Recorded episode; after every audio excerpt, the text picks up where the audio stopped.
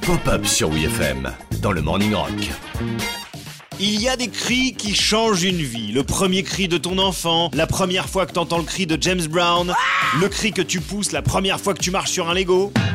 Ah Putain de merde, les Mais il y a un cri qui fait littéralement partie de votre vie. Vous l'avez entendu des centaines de fois sans même vous en rendre compte, c'est le cri de Wilhelm. Le cri de Wilhelm, c'est le cri le plus célèbre de l'histoire de la pop culture. Il est apparu pour la première fois en 1951 dans Les Aventures du Capitaine Wyatt, un film de Raoul Walsh avec Gary Cooper, dans une scène où un soldat se fait bouffer par un crocodile. Un crocodile s'en allant à la guerre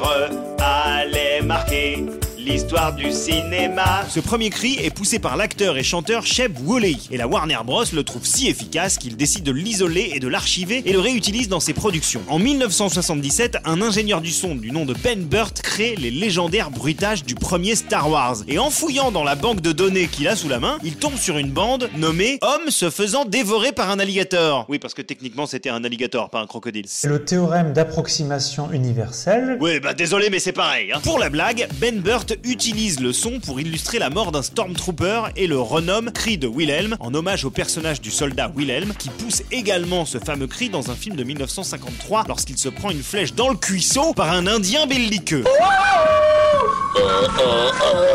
Pour rigoler, Ben Burt glisse ce cri dans quasiment toutes les productions Spielberg et Lucas de la grande époque et il devient petit à petit l'une des private jokes les plus répandues de l'histoire du 7e art, encore utilisée aujourd'hui, parfois à outrance, jusque dans les jeux vidéo. Vous êtes le plus grand crieur de France. Et sinon, vous connaissez l'histoire du prout de Jojo?